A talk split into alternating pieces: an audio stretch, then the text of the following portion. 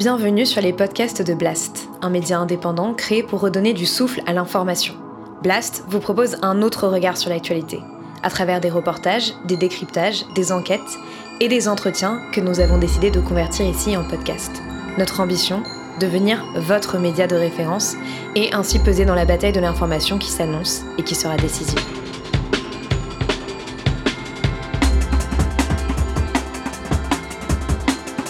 L'édito avec Denis Robert. Je crois qu'on arrive à bien parler des choses si on arrive à renoncer à la vie pendant un certain temps.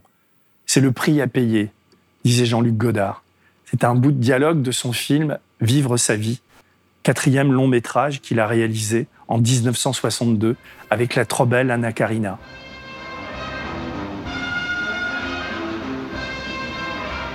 C'est alors interdit aux moins de 18 ans, car ça parlait de prostitution, et De Gaulle était aux commandes du pays. Ma môme, disait Godard. On parlait comme ça à l'époque. Jean Ferrat, qui joue dans le film, en avait même fait une chanson.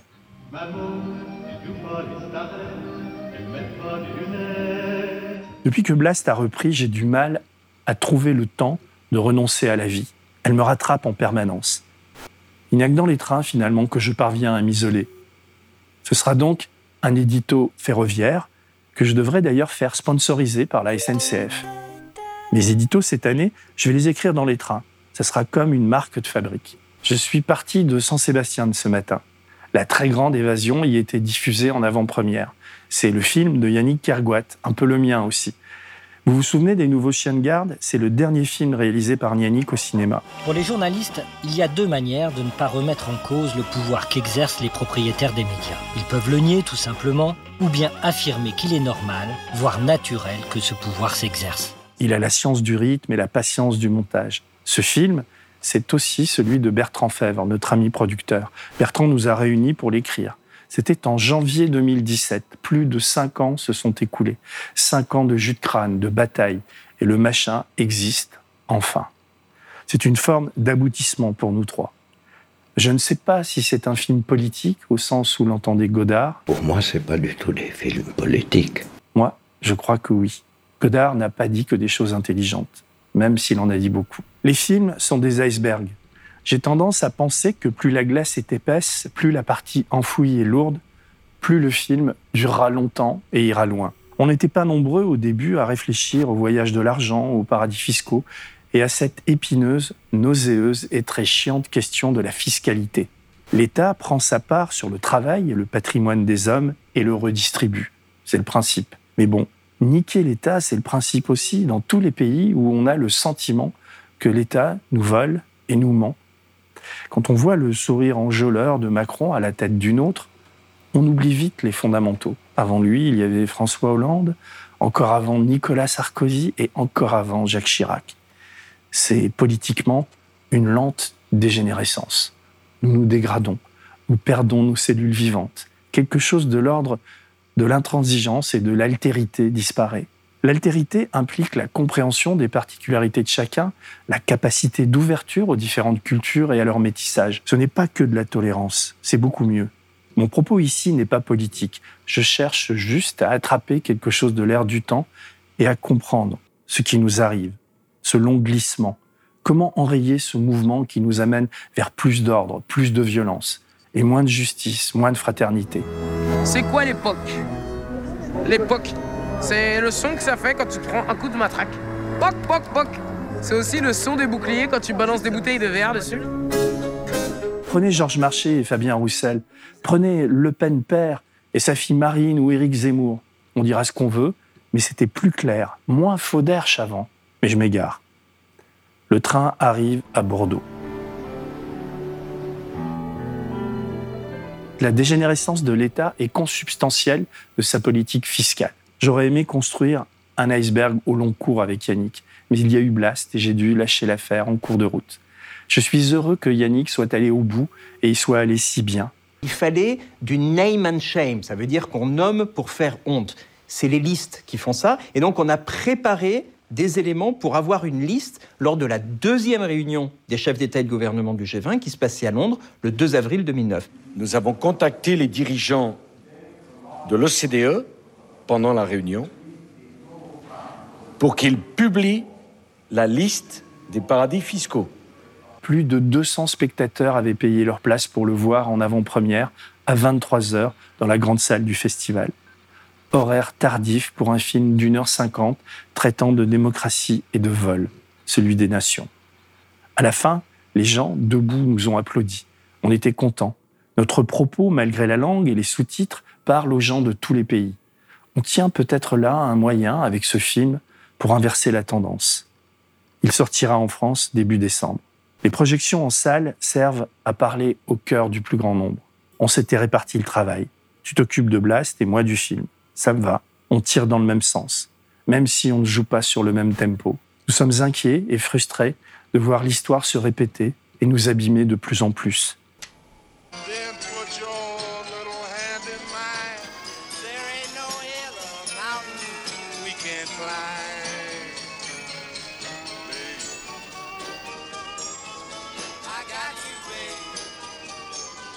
Comment un pays aussi riche que le nôtre peut produire autant de pauvreté et laisser tant se creuser les inégalités Par sa fiscalité?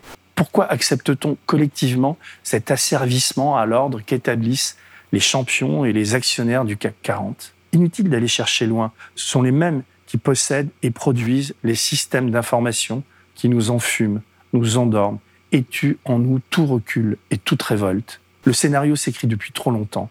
Prenons le chauffage et la chaleur des pauvres. On nous promet le pire. Même la laine sur notre dos est en voie de disparition. En serions-nous là si Gaz de France, joyau du service public, n'avait pas été vendu à Suez et au milliardaire Albert Frère, avec la complicité active de Nicolas Sarkozy et la faiblesse insigne de François Hollande, alors secrétaire général du Parti socialiste? Je parle de chauffage au gaz, au fioul, au bois, car ce sujet occupe notre espace mental et médiatique sans que jamais on revienne à la genèse, à l'origine de nos mots, ces indexations aux valeurs du marché, ces reventes de nos richesses en coupe réglée avec la bénédiction de tous les partis politiques. Le gaz, l'eau, l'électricité, nos forêts, nos barrages, bientôt l'air qu'on respire. C'est compliqué un édito de rentrée. Plus de deux mois que je n'ai rien écrit de pertinent, de transmissible. J'étais encombré. Nous sommes quittés alanguis et inquiets. Nous nous retrouvons affaiblis et tourmentés. J'ai beaucoup dormi cet été, fatigué de cette pénétration quotidienne de l'actualité et de cette obsession, faire que Blas tienne et se développe. Je me suis peu déplacé, réduisant ainsi mon empreinte carbone. J'ai coupé du bois dans la forêt pour l'hiver, me suis baladé avec mes chiens. J'en ai quatre maintenant. J'ai regardé des vieux films sur ciné classique, entre autres les vieux Godard.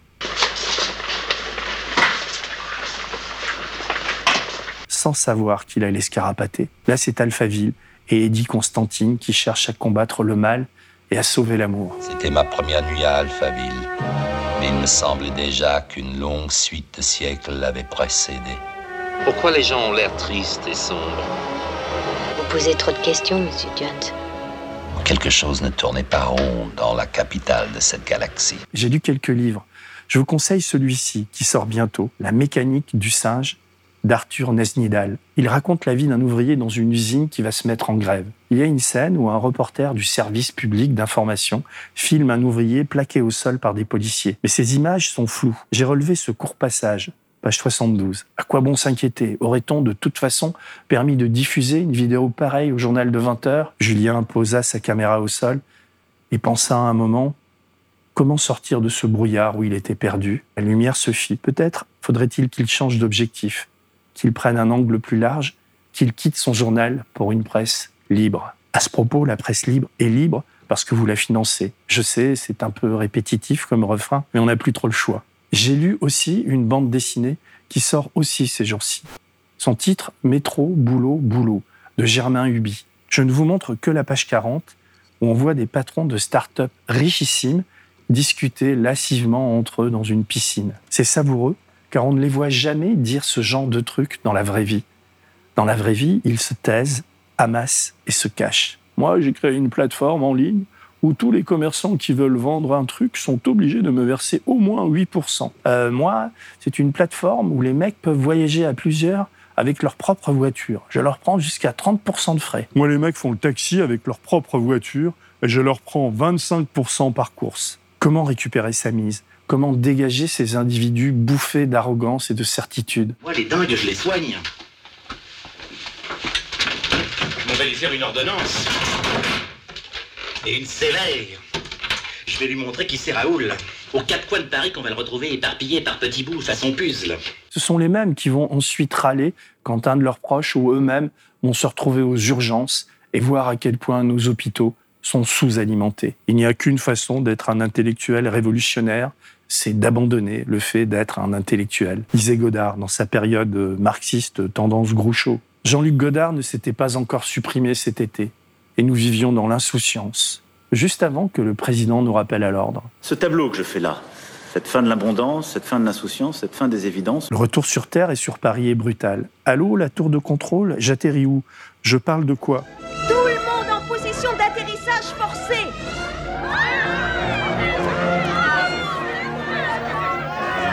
Sortez de 30 degrés les volets de freinage. Le frein Tirez sur la marque rouge de la Floride qui part en ouragan, de Macron qui nous a perdus depuis longtemps, et encore plus depuis qu'il menace de dissoudre l'Assemblée pour faire passer sa loi sur les retraites. Pourquoi ne pas dire qu'il veut renflouer les caisses vides d'un État qui conserve par ailleurs la flat tax et refuse toujours l'ISF? Parler de l'émir du Qatar, qui se terre en attendant que l'orage passe, c'était peut-être pas une bonne idée, cette Coupe du Monde en décembre. Parler de Neymar, dribbleur décérébré, qui vote Bolsonaro? Non. Alors des dividendes versés aux actionnaires des plus grosses sociétés mondiales, 545 milliards de bénéfices. Rendez-vous compte?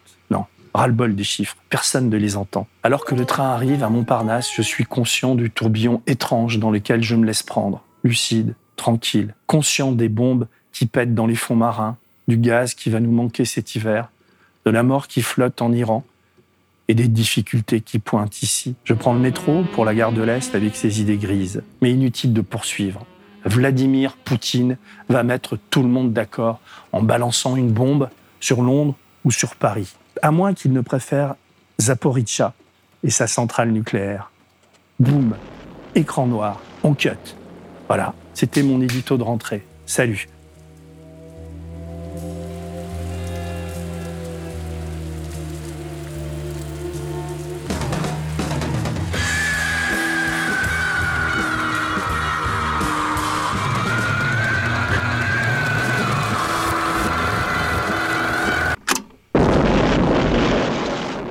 Ça, c'était Michelangelo Antonioni, Zabriskie Point, la plus belle explosion du cinéma. Le film n'a pas marché à sa sortie en 1970, malgré la bande-son de Pink Floyd, mais il est devenu culte pour des générations d'étudiants frustrés d'avoir manqué 68. Je me souviens de cette scène au début dans laquelle Marc, le héros tragique du film, se lève dans une université en grève et dit ⁇ Je suis prêt à mourir pour la Révolution, mais je ne suis pas prêt à mourir d'ennui.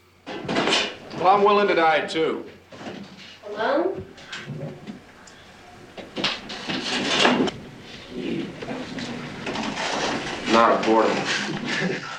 À l'époque, j'avais trouvé ça génial, super classe la sortie. À l'époque, cet enfoiré de Richard Nixon présidait aux destinées de l'Amérique et n'avait pas encore sauté grâce à Woodward et Bernstein, les journalistes du Watergate. Tout n'est pas si noir au fond. Je crois que c'est pour ça, grâce à eux, que j'ai voulu être journaliste. Mes éditos circulent et ronronnent comme des TGV.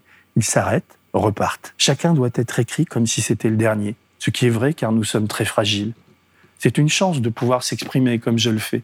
Mais ça peut s'arrêter demain, on peut exploser en vol. Des procès et des attaques en règle se jouent en ce moment contre nous. Des petites choses qui en disent long sur le fil ténu sur lequel nous évoluons. Ça concerne Blast, mais ça concerne aussi d'autres médias. D'abord, le magazine Reflet, qui vient d'être condamné à retirer ses révélations sur Patrick Drahi, le patron de BFM et d'une partie de la presse. Car des journalistes ont diffusé des informations justes, mais relevant d'un hacking. Ensuite, Télérama et l'excellent Samuel Gontier, qui a l'outrecuidance de se moquer et de dénoncer régulièrement l'extrême droitisation des médias mainstream comme CNews, LCI ou surtout BFM où officie l'inénarrable Marc-Olivier Fogiel. Ce dernier a attaqué Gontier en diffamation. Bah voyons Marco, on te préférait en animateur décérébré. Tu vas chanter, Christophe hein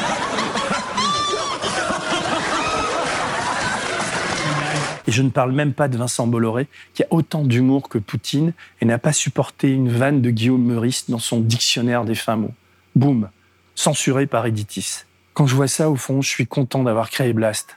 En même temps, je ne veux pas que Blast me mange.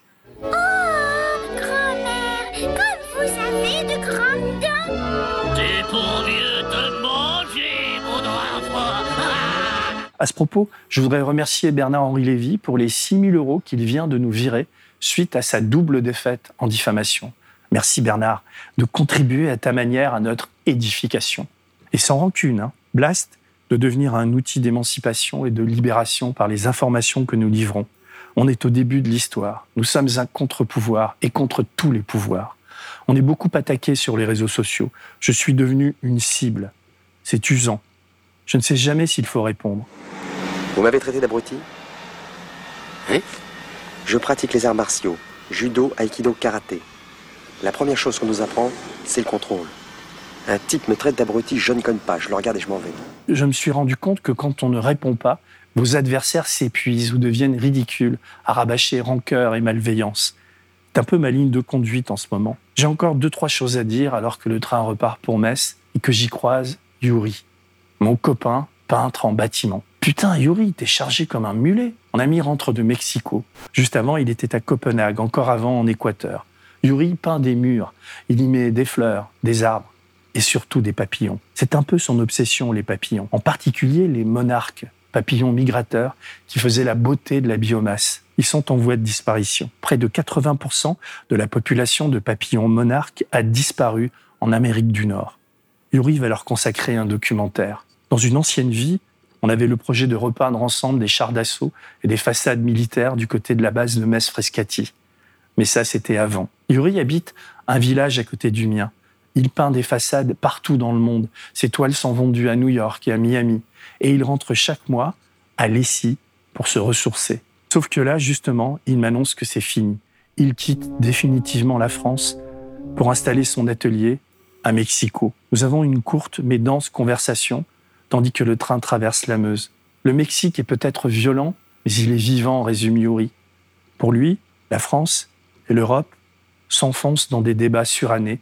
À l'entendre, on est déjà mort. Yuri est persuadé que l'extrême droite et le racisme vont triompher partout. C'est tellurique, dit-il. Après la Suède et l'Italie, la France va glisser. Il ne supporte plus la vie ici et s'y sent définitivement en panne. La France tue l'inspiration. Et pas que. Il faut être solide pour résister. Les artistes sont comme les canaris dans les galeries de mines. Quand ils s'arrêtent de chanter, le nuage noir peut tout emporter. Yuri, tu es mon canari, mon papillon migrateur. On se quitte grave et triste en gare de Metz. Il part, je reste. Je dédie cet édito ferroviaire à mon vieil et lointain ami Michel Pinson-Charlot, parti cette semaine pour le pays des papillons noirs. Son dernier film, À demain mon amour, restera comme son testament. Heureusement que le cinéma est là et que Monique garde la flamme. Je t'embrasse, Monique. Si on n'est pas mort, on a le droit de boire un coup. Sommeil. Ouais. Quand? Ce soir? On n'a qu'à décider que tu l'as bien mérité. On dirait deux petits vieux qui sont foutus. alors que la, la révolution commence. Faut arrêter de rêver. Il n'y aura pas de révolution. On voit plus très bien ce qu'effectivement on a à perdre. Que l'on soit logé dans le 16e ou dans le 93, règne la même peur panique du déclassement social qui se manifeste dans la haine de l'immigré et du plus pauvre que soit. Conditionnés par les médias dominants, les classes populaires se trompent de colère.